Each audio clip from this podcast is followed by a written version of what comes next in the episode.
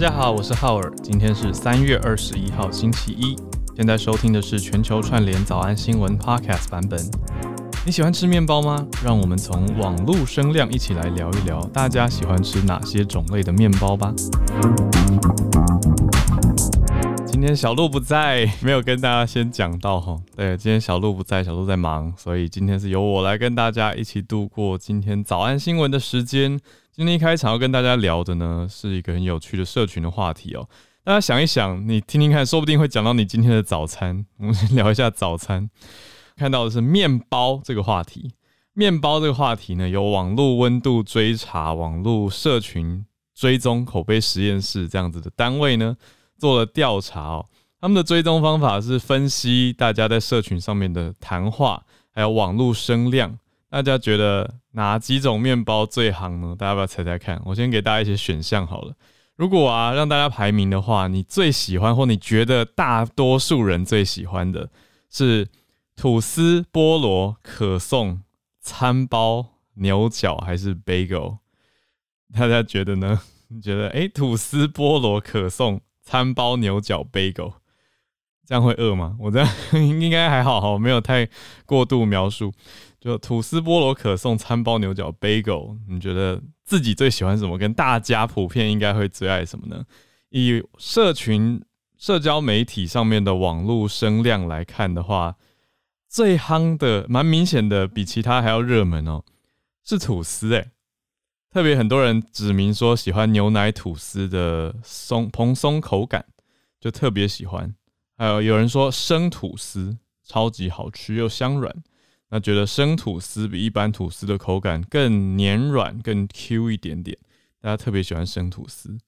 我自己的答案呢，我自己我自己是，我自己其实蛮喜欢 bagel 的，还有 croissant，其实都喜欢啦。当然这里面我排在最后面的会是菠萝，诶，虽然上礼拜去看了一部片，哦，顺便跟大家推荐一下，我觉得很清新可爱的电影，叫做《我吃了那男孩一年的早餐》。呃，非常可爱，是周星哲跟李牧去演的。我觉得适合想要放松看一个轻松可爱的电影的时候去看完，会有一种很清新可爱的心情，会让自己好像回到以前校园生活的一些些回忆，那是好的，正面的回忆。对，所以里面里面就有讲到菠萝，我就觉得哦，蛮可爱的。那今天刚好选到这个题目哦，跟大家聊一聊。我自己是觉得菠萝感觉比较。比较甜跟比较油吧，所以我会把它放在后面，就会怕自己吃太甜。但吐司是还蛮喜欢的啦，但 bagel 的嚼劲我是觉得最爱，所以不知道大家喜欢的面包是什么呢？看大家已经聊一片了，很多人喜欢可颂啊，吐司是百搭哦。对了，也是合理，bagel 也蛮百搭的啊。其实大家觉得 bagel，我们来 bagel 跟吐司大战好了，bagel 跟吐司到底差别是什么？到底吐司为什么这么厉害，可以赢过 bagel 呢？以前六名来讲的话，第一名是吐司，第二名是菠萝，第六名才是 bagel，而且热度差很多很多。吐司有超过一万多的热度，那 bagel 是两千，差很多吧？对啊，差五倍以上哦。那菠萝是四千多，也蛮多人爱的，可能早餐把它当菠萝吧。所以我觉得还蛮可爱的一个排名，很有趣。大家有兴趣呢，可以再看看，打相关的关键字就可以看到热门面包的排行哦。好，那聊完了早餐话题，来跟大家盘点今天的重点时事了。从乌俄再来提到中国的过往有一个禁韩剧的命令，默默的解除了，那韩剧又重新上架了，后续如何呢？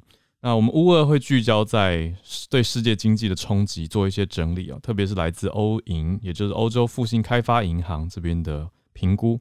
第三则则是一个环境方面，让人听了会蛮蛮要竖起耳朵、蛮关注的一个消息，有点 alarming，就是南极记录到了异常的高温，比原来的正常高了三十度，当然还是在零下啦，可是。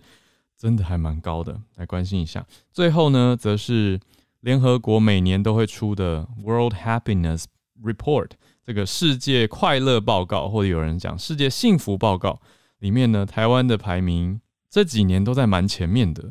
现在呢，今年最新出来的台湾在东亚居冠，我们一起来看一下这个报告的计算方式，还有其他地方的表现如何呢？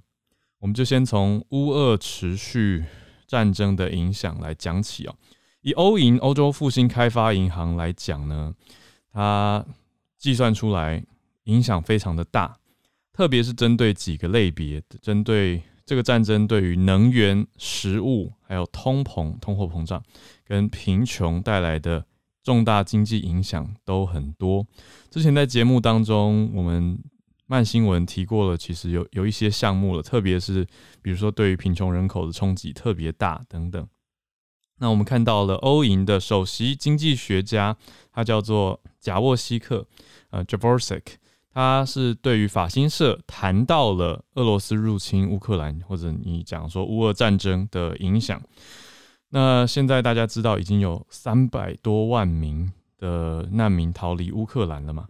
那这个全球性的影响冲击评估看下来呢，欧银现在有提供了，欧银有提供了二十亿欧元的振兴方案来对应这次的战争冲击，但是其实到目前为止还是没有看到要停火的迹象。虽然前一阵子在第三轮到新新的现在这一轮第四轮谈判之间，貌似。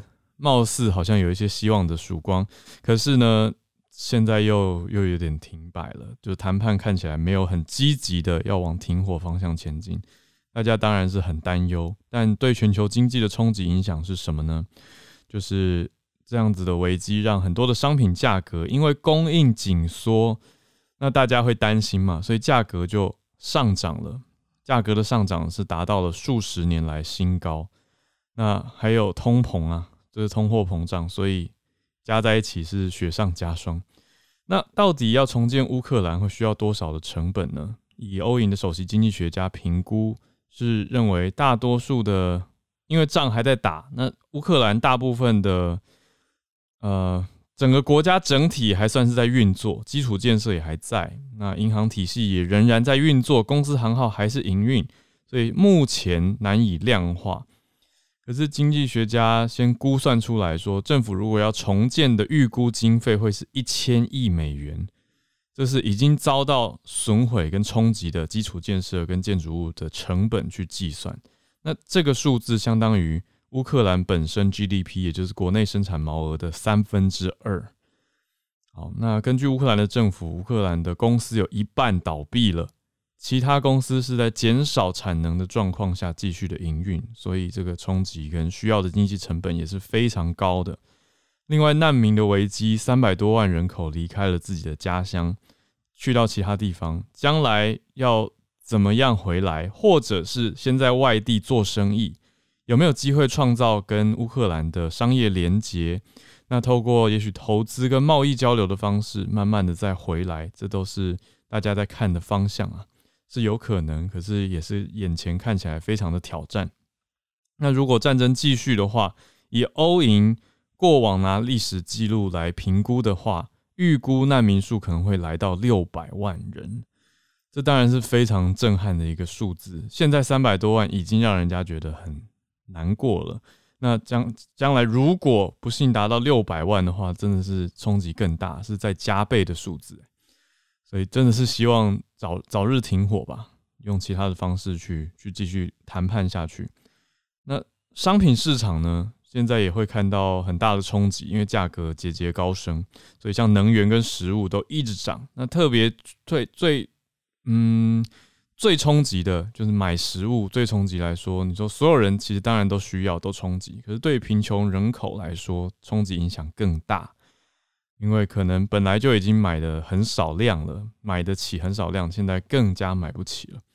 那对于各国在制裁俄罗斯的影响来说，短期内会有一些经济上还是会有一些经济的代价了。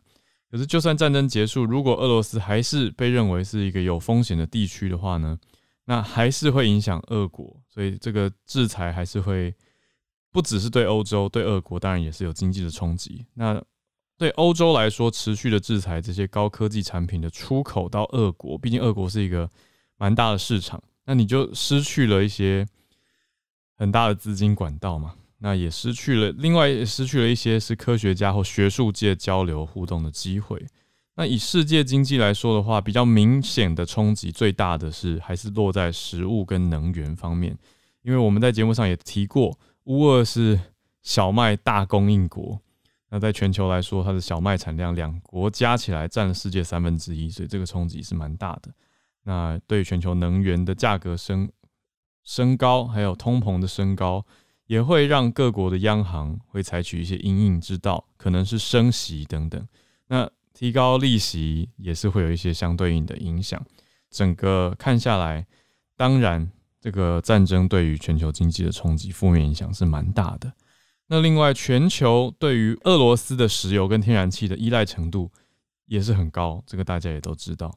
所以大家知道石油产量前五大国家，如果我们看日产量的话，大家有概念吗？有没有想到？哎，全球如果日产量石油最高，想一想的话，哪一个国家的石油产最多呢？那俄罗斯又是落在哪里呢？最多的其实还是美国，美国的日产量来到一千六百五十万桶，一千六百五十万哦，是非常。高的数字，这是两年前的一个统计数据，到现在应该落差也不会太大。那讲到俄罗斯是第三，俄罗斯就日产量一千零七十万桶，这是第三名。那第二名是沙地阿拉伯，一千一百万，对，一千一百万桶。所以这个冲击其实大家听得出落差啦，就美国还是遥遥领先很多很多。当然，阿拉斯加在里面占一个很重要的州。那第二大的就领呃被领先在五百万桶左右的日产量是沙地阿拉伯，第三高则是俄罗斯，也不遑多让，也是在一千万多的水准，但是还是比美国少了大概六百万左右每天。但第四名是加拿大，第五名是伊拉克，当然产量也是蛮高的，可是跟前面三大国比起来呢，就落差很大了。加拿大一天大概产五百万桶左右。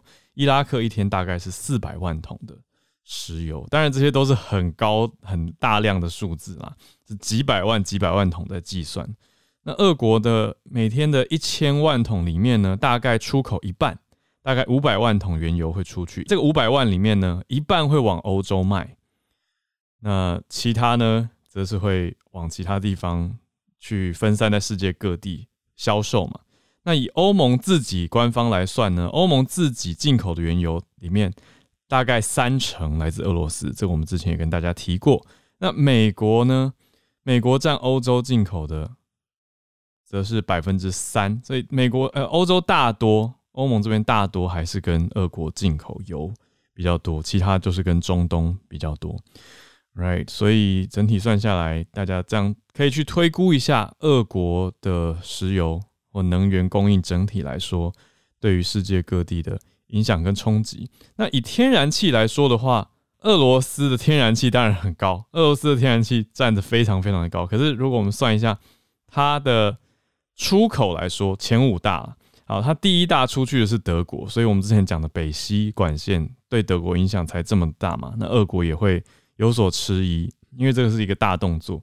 那俄国第二大的天然气出口国是出到意大利，第三是出到白罗斯，第四是土耳其，第五是荷兰。可是很明显，德国也是远远高于其他地方，所以德国受到的影响冲击是更大的。好，那以这个能源跟经济冲击的第一题来做今天的第开题，我们来到第二题哦。第二题则是。看起来标题好像只是在讲中国的韩剧政策，可是实际上大家看到的是它背后更多中国跟南韩的关系。大家知道嘛？南韩现在新的总统也选出来了，尹锡悦。那尹锡悦对外的政策当然对北韩跟对中国都是相对强硬的，所以其实很多媒体也在关注，特别是有香港的媒体在看到说中国现在限韩令稍微的松绑，可是接下来呢？接下来会不会有更大的冲击？这是大家正在观看的看点，因为美国在韩国有部署萨德这个防导弹的反飞弹系统嘛，大家也知道。那尹锡悦是算支持的，尹锡悦是有说过说我们可能会再部署萨德，所以这个对中国跟对北韩当然都是蛮大的冲击，也会让大家继续的去观看。但是以目前来说呢，中国其实前一阵子本来有颁布一个禁播韩剧的限韩令，但是根据香港媒体的报道，这个禁令已经默默的解除掉了。所以中国的许多串流平台都把韩剧重新放到架子上。那大家就看说，哎，到底是在演哪一出呢？就是哎，现在又看得到韩剧了，之前本来撤掉了，现在又放上来了。那我们讲的港媒是哪一家呢？是南华早报 （SCMP），就是 South China Morning Post。那前几天的报道讲到了经常请吃饭的漂亮姐姐，是一部韩剧。好，我显然我没有看过。好，这个经常请吃饭的漂亮姐姐呢，是这五年来。第一部被北京的广电监管部门核准以后，又可以在才应该说可以在中国串流平台上架的韩剧，可是呢，在二零一七年的时候曾经被封杀掉，因为当时就是因为韩国在部署，韩国允许美国部署这个飞弹系统萨德飞弹防御系统，那中国就一怒之下呢，就说我们要来封杀韩国的文化内容产业，就把它卡掉了。那后来呢？现在又有韩剧重新上来了，是呃在哔哩哔哩上架的韩剧，当时上架的是《机智牢房生活》等等等。所以其实当时有许多的这个韩剧登陆遇到了一波三折的冲击，特别是两韩关系当然很敏感嘛，对于中国来说。那另外中国也在看南韩的状态，那特别是看到这些飞弹系统的部署。可是最近呢？默默的就解除了这个限韩的禁令，可是接下来到底如何？其实我们也都还在观看哦。那韩国方面怎么回应呢？跟怎么想呢？韩国驻北京文化中心的主任金成坤他说到：说文化政策最好不要涉及到外交的政策。我们希望在新政府的领导之下，中国可以开放韩国文化的最新进展，可以继续的进行。好，那这个很显然当然是南韩的希望啦。当然，你说文化产业工作者会不希望政治影响到文化产业的输出啊，或者是国际的交流，可是这不容易吧？所以我们就再继续看下去。好的，来到第三则，南极，特别我们讲南极洲整个大洲的状态哦，气温破了高温记录。比过去的正常高出了摄氏三十多度。想想以我们在台湾生活或在世界其他地方生活的经验，很难想象啦。就是一个地方如果温度比平常高出了三十度，会发生什么事情？也太可怕了。但是这就在南极洲发生。有专家表示，南极洲东部这个礼拜测到了异常高的气温，比平常高出了摄氏三十多度。根据法新社的报道呢，法国的气象局气象学家他在 Twitter 上面特别写了一则，就是因为他注意到南极研究站的有在海拔高度大概三千公尺这么高的地方记录到了摄氏零下十一点五度的温度，可是这个温度呢是比过往高出了三十到三十五度的区间，因为正常情况下其实气温会随南半球的夏天结束了而下降嘛。但是南极洲记录到了这个三月温度摄氏四点九度，创下纪录，所以很特别的一个状态。因为每年这个时候，就三月这个时候，正常的温度会会是到零下，可是现在呢，记录到四点九，也就是零度以上哦，零度以上，所以是正四点九度，这让大家觉得哎，有点蛮异常的情况。这个不合理的温和，所谓温和天气呢，在法国气象局的眼中是很有历史意义，要特别去注意的事情。所以大家就在观察跟探讨，就是说这个蛮像是去年大家还记得吗？去年太平洋的西北地区出现了热浪的事件，那本来不应该发生的，所以现在在南极洲也出现了这个蛮特殊的情况。那这是。嗯，从一九七九年以来，第一次看到这样特殊的情况，也就是南极洲的海冰面积，海平面的冰的面积哦，在二月底也减少了，减到两百万平方公里以下，所以融冰的状况还是持续的。好，这个讲起来就让大家有点担心气候的变化，但这就是在发生当中啦。好，那当然南极是企鹅，北极是北极熊，但是大家一样继续的关注环境。好，我们最后来到今天的第四则消息是全球幸福报告。全球幸福报告呢，每年大概都在这个时候发布，它就叫做 World Happiness Report。那这是联合国的各项评比当中很少数有一项有把台湾也列入评比的。那当然先讲一下今年的成绩如何啦。今年呢，算下来，台湾是在第二十六名，东亚的冠军。没错，这个一年一度会公布，因为呢，三月二十号，也就是昨天的时候呢，原来是所谓的世界幸福日 （World Happiness Day），所以联合国呢。他每年就在这个时间点发布全球幸福报告，这是联合国第十年发布这个报告了。那这十年里面呢，连续五年芬兰都被评为最快乐国家。那接下来也是在北欧的国家，第二名是丹麦，第三名是冰岛，接着是瑞士，还有荷兰。所以前三名都算是北欧国家，第四、第五名是欧洲国家。那台湾今年排第二十六。在东亚第一名，超越了谁呢？超越了新加坡、日本跟南韩等等。那最后一名敬陪末座的是谁？是阿富汗，被列为是最不快乐国家。那这个评比呢，是针对全球一百五十多个国家进行排名的。它的比较基准是从盖洛普 （Gallup） 这个公司做的全球民意调查数据，跟其他几个因素，包括 GDP 的平均，还有预期寿命。综合去估算出来的一个报告。那很有趣的是，《天下杂志》去年也做了一个解析，在看说为什么看最幸福的国家，不只是看赚钱跟财富，光是有财富不一定会让大家有幸福感这件事情。那当然，这个报告可以想见一推出来，很多人又会说啊，这个怎样怎样啊，就有一些可能不认同的想法或意见吧。那以去年来说，去年台湾排名其实更前面呢。去年台湾是在第十九名，那今年是往下滑了一点点，来到二十六名，但还是东亚的冠军。大家听起来感受如何呢？去年台湾是紧接在英国之后哦，去年英国是排在第十八名，台湾第十九名。那今年呢，则是有一些排名的变动啦。那今年美国还是在前面，美国第十六，加拿大第十五。比美国幸福一点点，那 法国是第二十名，那往后接着在亚洲区的话，就是台湾第二十六啦。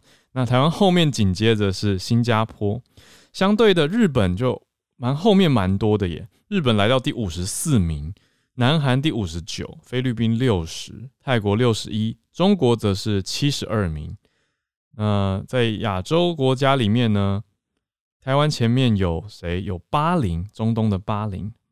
二十一名，那阿拉伯联合大公国，也就是阿联酋是二十四名。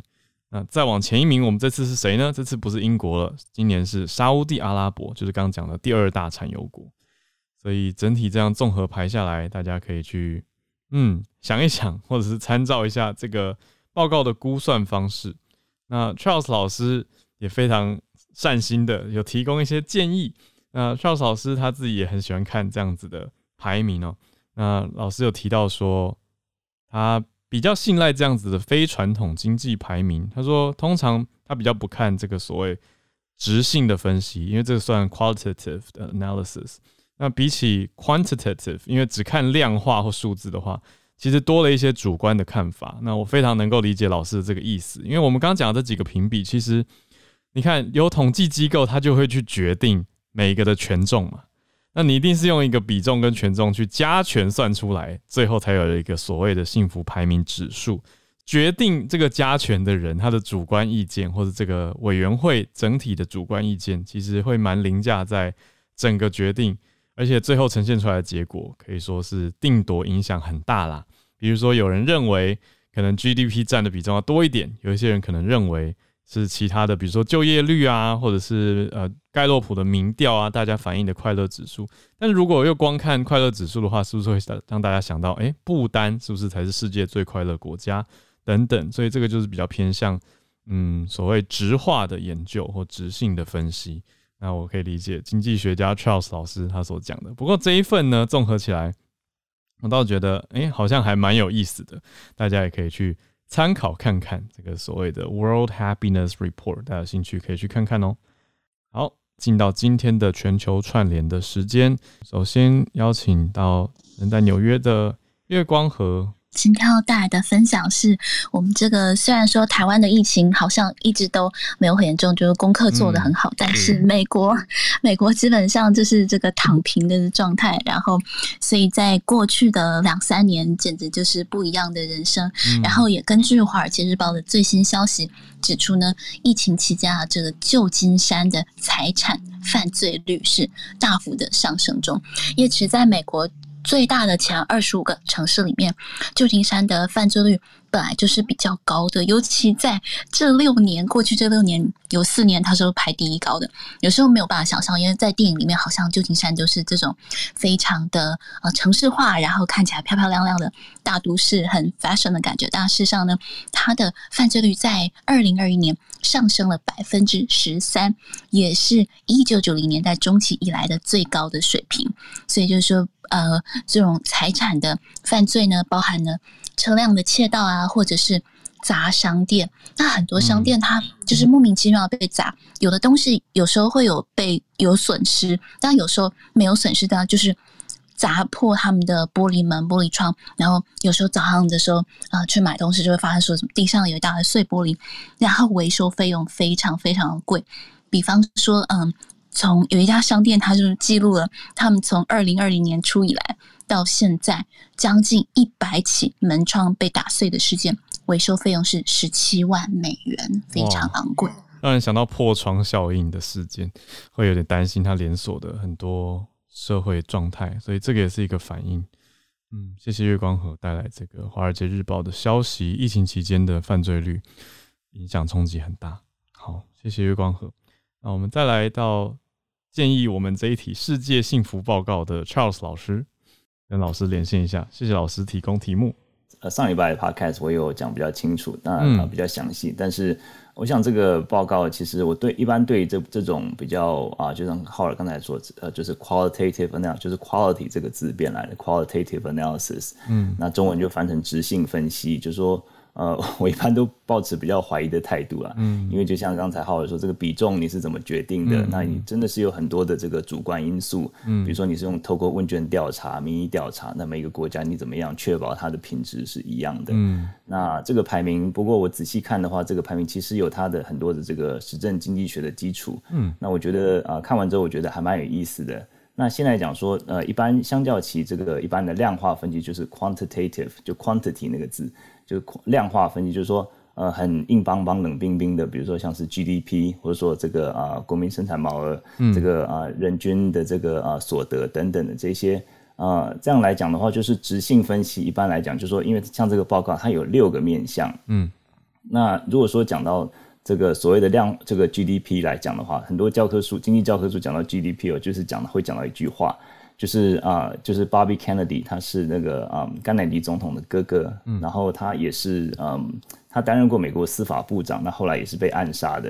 他那时候本来是要选总统，那他在在暗杀前几个月，他有在一个大学演讲有讲讲过一段话，他说国民生产毛额是计算空气污染和香烟广告，计算汽油弹，计算核弹头和装甲车，嗯，计算枪支和刀的广告支出。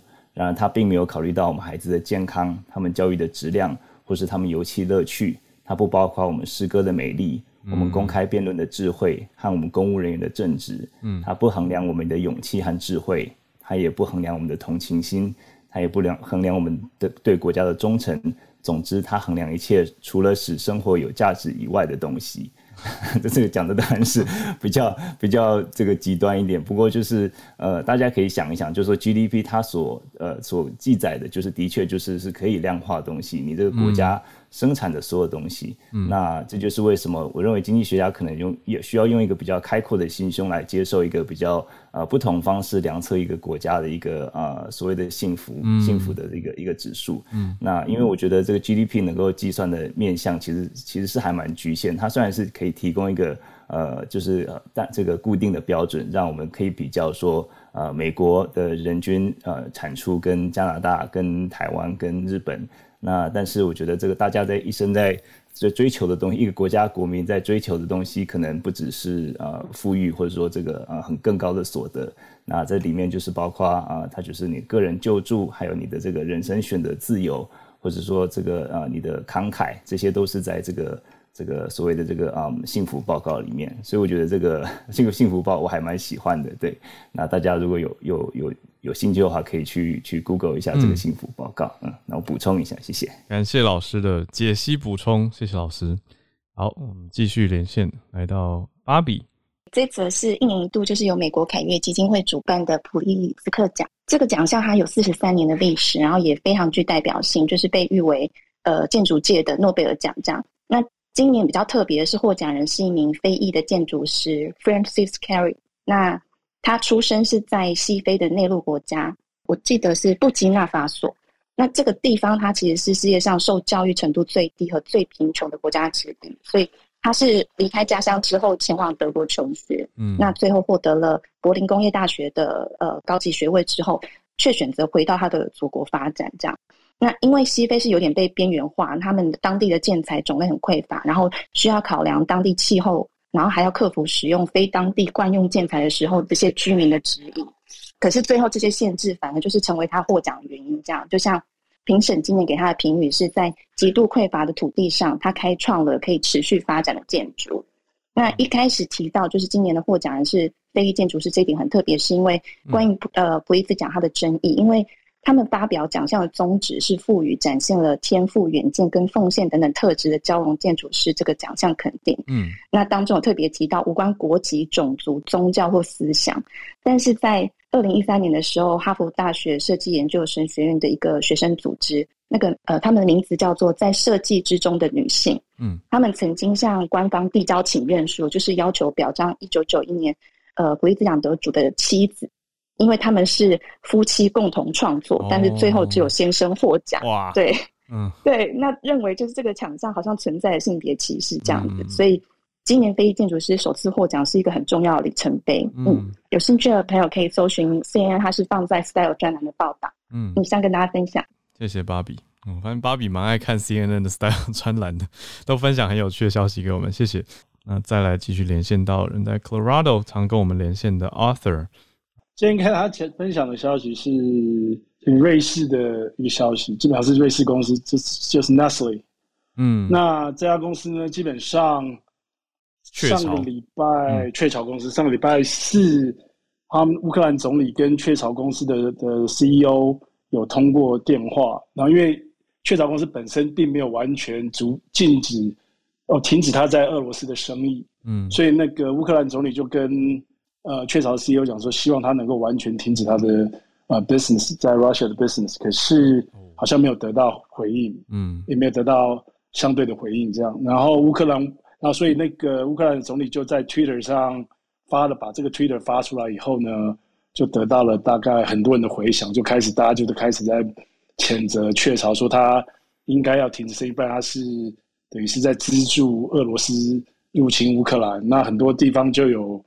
呃，很多头贴就是不是头贴，就很多这种贴图，就表示像有一个贴图，就是有一个孩子很快乐在吃吃他的庙，嗯，可是呢，另外一个 slash 以后就是一堆一个小孩的尸体躺在瓦砾中，嗯，这是很强烈的对比，所以对对这个呃雀巢公司来讲，对他们的那个商业形象也也也很也很伤嘛，所以乌克兰的外长也对也说。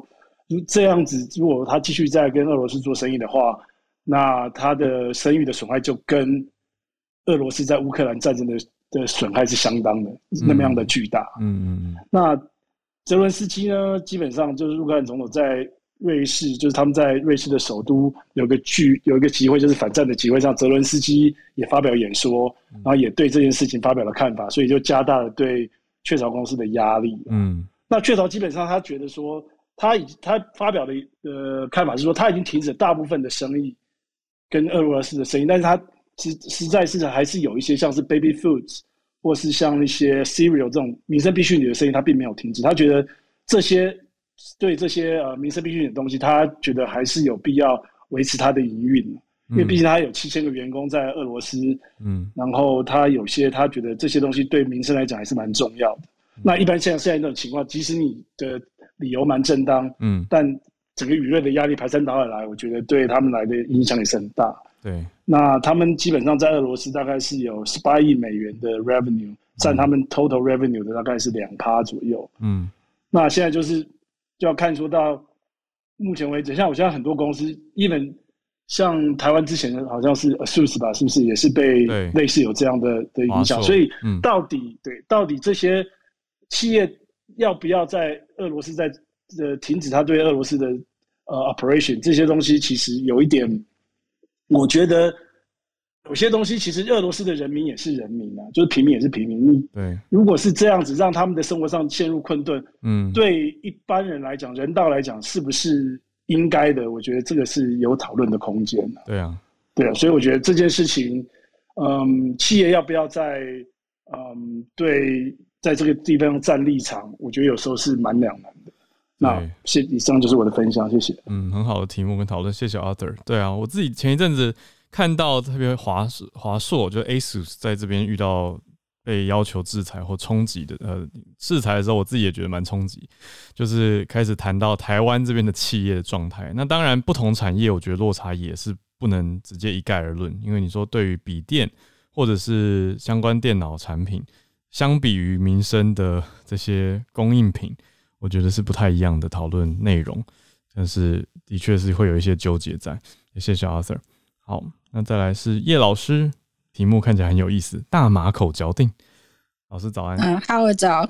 这个年轻一代可能不太清楚这个 Mike Tyson 哈，就是 Mike Tyson，他是那个曾经一度是拳王泰森。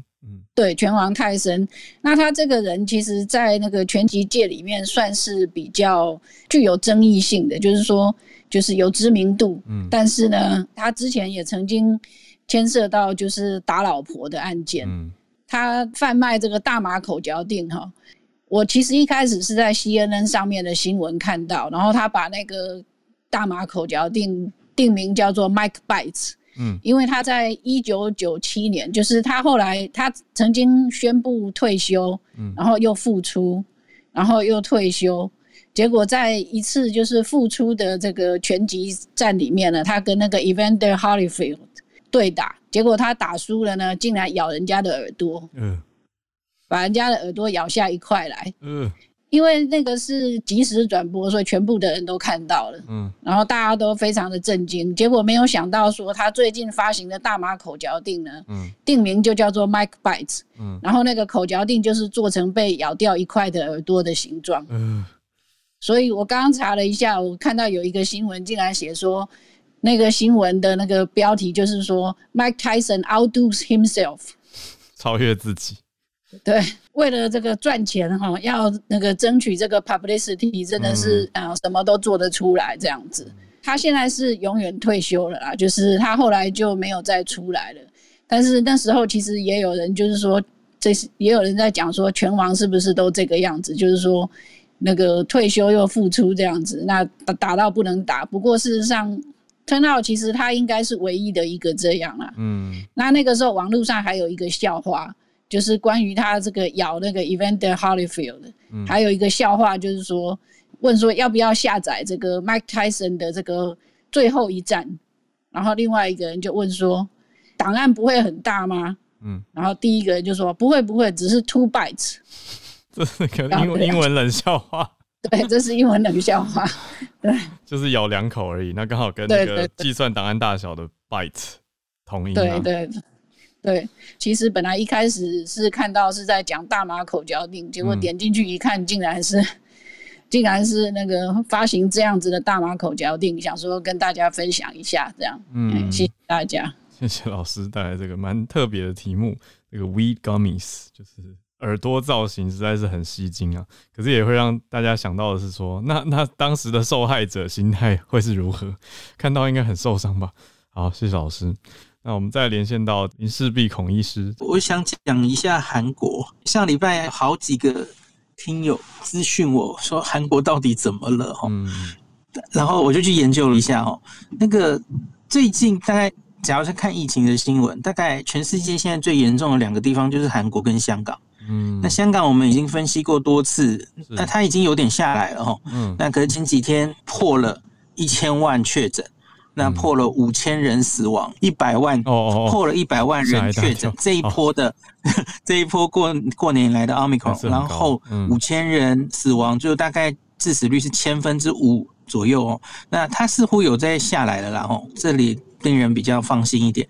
那可是韩国，我我仔细的研究一下哦，我觉得真的不是非常妙哦。那可是我也没有非常好的答案。那假如有住在韩国，或是有比较那个有研究的朋友，也可以讨论一下哦。那韩国是这样的，韩国、新加坡、香港这三个过农历年的。地区跟国家哦，他们其实都是过完农历年之后长假之后开始指数型上升的。嗯，那可是韩国的话，我觉得它就是跟另外走向不太一样，像是日本、新加坡，他们其实已经开始都有在下来的趋势了哦。嗯，那韩国总统大选三月九号嘛，对，那他越接近总统大选那个。确诊数字越高，嗯，然后总统大选完还在继续上升，上礼拜四竟然这个破新高哦，嗯，一天狂增了六十二万人确诊，一天？才这是韩国一天六十二万哦，嗯，他就每天十万、二十万、三十万，然后上礼拜四是狂增到六十二万，嗯，那这个六十二万出现那个主。那个他们的政府单位解释说有两个原因啊，第一个原因是他们其实跟香港一样，最近也开始认这个快筛阳性就可以直接当确诊了，你不需要直接再不用再去做 PCR 来 confirm 哦，这个其实也合理，因为你要维持 PCR 的这个量能了哦。那在非常流行的时候，其实有症状加个快筛，那其实是很准确的了哦，直接当它是确诊案例，这个是。合理的哦，嗯，那可是也因此这个案例就有一个激增，这是第一个原因了。哦，第二个原因是有一点校正回归的问题，什么原来应该是前几天的案例，然后这一天才确诊，所以累积下来那一天就爆量到六十二万。嗯，那可是这一件事情在韩国引起了一些讨论哦，因为他们跟香港一样，也有一直在估这这一波疫情到底什么时候是高点，大概什么时候会回落哦。嗯，那所以。他们一直说，大概就在这一两周左右，应该会到高点。然后他们估计说，而且是不止一个学术单位估计，大概尖峰会落在三十几万人。哎，那结果忽然就爆到六十二万去，这其实差很多。对，所以其实就会让大家对整个防疫又开始有点不信任。然后说，哎，这样这样真的好吗？因为他们其实已经政府跟所有政府一样啊，虽然。案例增加哦，可是基本上他们可以把致死率、重症率、死亡都都压在蛮低的哦。韩国大概是压在千分之一点多，嗯，所以他们一直说这其实已经跟季节性流感的致死率是差不多的哦。嗯，那所以我觉得也因为他们一直这样宣导，所以民众也就有一点，你看都已经两年多了，就防疫疲劳了，所以就一直。传一直传嘛，但也没有那么在乎吼，所以我觉得结果就冲到这个新历史新高了哦。嗯，因为你你考虑一下，韩国才四千多万人，嗯，一天六十万人，这个比例呀，嗯，这个比例应该是超过过去两年任何国家，嗯，就非常非常高。对啊，你你想一下，美国年初有一次单日破百万例嘛，嗯，可是你美国是多少人，韩国是多少人？一百万跟韩国现在的六十万，哇，那个真的是天文数字哦。嗯，那所以。我我自己想的第一个理由就是韩国有防疫疲劳，嗯，然后最近又在忙选举嘛，哦，我觉得人民可能已经根本没有那么在乎这件事了，哦，嗯，那像是他们其实现在也没有做非常多的限制啊，嗯，他们现在在二十号之前说有一个进聚会啊，大家聚餐不能超过六个人，嗯，然后餐厅只能开到十一点。嗯，好，这个限制很大吗？还好吗？其实也没多大，一点还是蛮所以他们，嗯，没错没错。然后他们现在二十号之后又开了，他们说可以到八个人，然后可以开到更晚等等的哦。虽然人数创新高，就是整体他们其实已经没有，我觉得他们就是狠下心，觉得就让这一波这样传，太怕，只要医院不要崩溃，对对，不要崩溃就好。嗯，那我我去抓了一下他们的重症跟住院的数字哦，其实他们现在加护病房的占床率大概是六十 percent 左右，五十到六十。嗯，这个其实跟前一阵子的这一个月以来的日本差不多。嗯，日本的重症加护病房占床率有一些还高过这个数字哦。嗯，就大概六七十五六十哦，所以他们假如能维持在这样，然后就往下消退的话。应该是可以撑过去了哦。那另外一个是韩国目前在家里疗养的人已经接近两百万人了。嗯，同时就在上礼拜四左右我抓的数字哦，接近两百万人在家里，就是确诊了你就待在家里，然后自己好，然后就解隔这样子哦。哦，两百万，那所以就是实在太多。分母之下哦，那他们的死亡数字的确还是上来了，这令人有点担心哦。那韩国的疫苗是打得非常好的哦，他他们的两剂、三剂哦，老人家几乎是九成以上哦，打得非常非常好，所以你不不禁会怀疑说，哎，所以他们疫苗已经打成这么好了，对啊。那可是，在指数型上升之后，哦，第一个是确诊数增加，好，确诊数增加那个。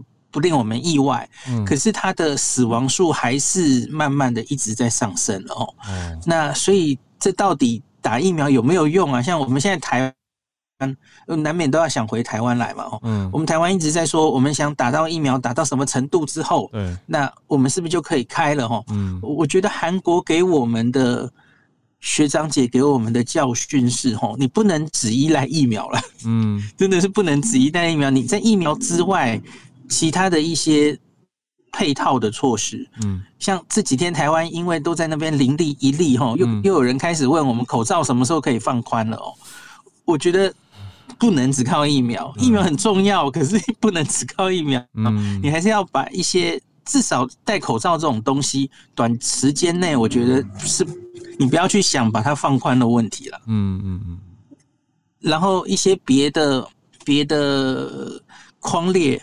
或是怎么样找出找出案例，不要让它扩得太快的的东西，大概还是得保持住哈，不然其实就是韩国这样，我觉得叫做长痛不如短痛了。他们经过这两个月很很严重的疫情，全部大家感染一波之后，等于是欧追上了欧美过去两年的水准哦，嗯，就是该感染的人全部都感染了。好，我我相信接下来就。他们疫情应该会比较好控制了，嗯，可是问题是这个代价蛮大的，对啊，而且瞬间对。冲击，应该说压缩在两个月内的这种冲击很大。上礼拜四一一天新增，我没记错是四百人吧，也也是这两年来他们的单日死亡通报的新高，嗯，就你看香港现在是每天大概两百，然后韩国是。三四百哦，那个其实都付出了非常大的代价，嗯，所以其实就等于你过去这两年，呃，他们相我我我很喜欢跟日本比，因为日本过去两年经过了五六波疫情，它每一波其实都蛮严重的，然后有一些人得到自然感染，对，那就是散就是怎么样呢？这所有的死亡是发生在这两年里把它消化掉，嗯，那韩国其实前两年。跟新加坡一样，他们几乎都是社区感染非常零星哦，所以他们是打到了一定程度的疫苗之后，在去年九月左右，他们开始准备把 Delta 慢慢放进来。嗯，那可是一直到现在，然后他们好像还是发生了蛮多死亡哦。嗯，所以我觉得台湾要想的是，我我们真的可以很怎么样才能最平安的软着陆？我觉得真的要仔细的想，哎。真的，因为我觉得很很值得台湾参照，因为人口数比较接近。就是你说，如果跟新加坡相比的话，对啊。那我刚很惊讶的是，听到原来南南韩的老人家疫苗打的这么高，比例这么高，他们打的非常好哦。嗯嗯。那可是有一个问题是，我觉得这这又是一个台湾可以想的事情了。韩国的第三季其实打的非常早，因为他们就是去年大概十到十二月有一波 Delta，那波 Delta 其实蛮严重的哦。那加护病房占床率那个时候也大概跟现在差不多，嗯，所以那个时候其实他们就早早把第三季往上打了，嗯，那所以发生了什么事情？他们现在的老人家第三季也许防住院的效力已经在消退了，哦，他们跟日本不一样，日本现在是积极的把第三季补起来了。嗯，日本的老人家现在刚刚打完新鲜的第三季，嗯嗯嗯嗯，应该已经超过五六成以上了。第三季哦，嗯，那韩国老人家是已经打完一阵子了，嗯，那老人家是第一个打的嘛，嗯，所以反而现在是在消退的时候，哎，结果就发现，哎，现在欧米孔冲进来之后，哇，还是造成了一定的死亡哦，嗯，那还有一个，你你会问到底韩国流行的是什么？主要还是哥哥。那他们开始出现那个 BA two 了哦，BA two 大概占了十几二十 percent 哦，最近一次，所以 BA two 也慢慢起来了。所以我觉得为什么案例没有办法那么快的下来，还在一直往上？嗯，我觉得 BA two 大概也有一点一点关系哈，嗯，因为他们 BA two 也进来了，这样传的更快，这样子。嗯，那所以我觉得韩国的疫情我们还可以再观察一下，因为。看起来有点有点控制不太下来的感觉哈。对，这个新增病例数已经来到全球最高了，就是单日新增病例数。所以，以这个人口校正的话，一样一样。台湾也做出了回应，台湾从明天开始，韩国入境的旅客会落地裁剪，就是从三月二十二号的半夜子夜零点零分开始，所以等于新增了韩国。那之前是欧美、中东、纽澳、印度跟东南亚。的地台旅客要做落地裁剪，现在韩国也是了。嗯，好，感谢医师的解析，让大家我觉得很多。我看到宇宙虾米说，政府才一直前面说致死率跟流感差不多，四天后改口致死率是流感的五十倍。我觉得应该是说，可能要分年龄看了哦，因为韩国政府其实公布的数字还蛮细的。嗯，当然那都是韩文，所以我就用 Google 翻译这样哦。嗯，他们大概五。五十岁以下的比较年轻的人，那个致死率真的非常低哦。嗯，但大概都是万分之几。那所以他我有注意到，好像是七十岁以上老人家就会跳到大概二到三 percent 的致死率了哈。嗯嗯。那他们也有分析，就是打疫苗的跟没打疫苗的还是有差了哦。嗯。那所以我觉得，嗯，要看哪一群人，在老人家也许还是会比流感严重哦。可是年轻人真的可能差不多了。嗯。那只是我。呃，政府的发言应该都是希望大家不要轻忽这个病，大概是这个意思吧？是吧？对啊。可是大家还是会觉得，哎，怎么之前讲的跟后面讲的有变动？这个时候大家就会影响到信任度。好，谢谢医师带来的追踪解析。那大家也，我觉得另外一个我们可以思考的点，是不是说，可是这个很重大，就是如果如果改成是鼓励大家在真的比较稍微开放之政策之前再打第三剂。我觉得不，我不敢不敢这样说了，就是因为从从刚刚听下来说，第三季打太早也会有问题。那可是如果延后打呢？那大家施打状况，这个应该就是持续观察、在观望的点。因为台湾近期应该也还不会开放吧？我只能先做自己的一个小小结论。好，那再非常谢谢医师，那谢谢今天跟我们串联的所有朋友。明天早上八点继续跟大家串联，小鹿就会回来了。我们就明天早上八点见。再次谢谢大家今天的串联，还有谢谢聊天室朋友有不同的意见，那甚至有的时候有一点嗯不同的感受跟想法，都是欢迎大家的，就就可以发表想法意见。那语气稍微注意一下，那就很高兴有这个平台让大家可以多多的交流。谢谢大家。那我们明天早上八点继续跟大家串联在一起喽。我们明天见，大家拜拜。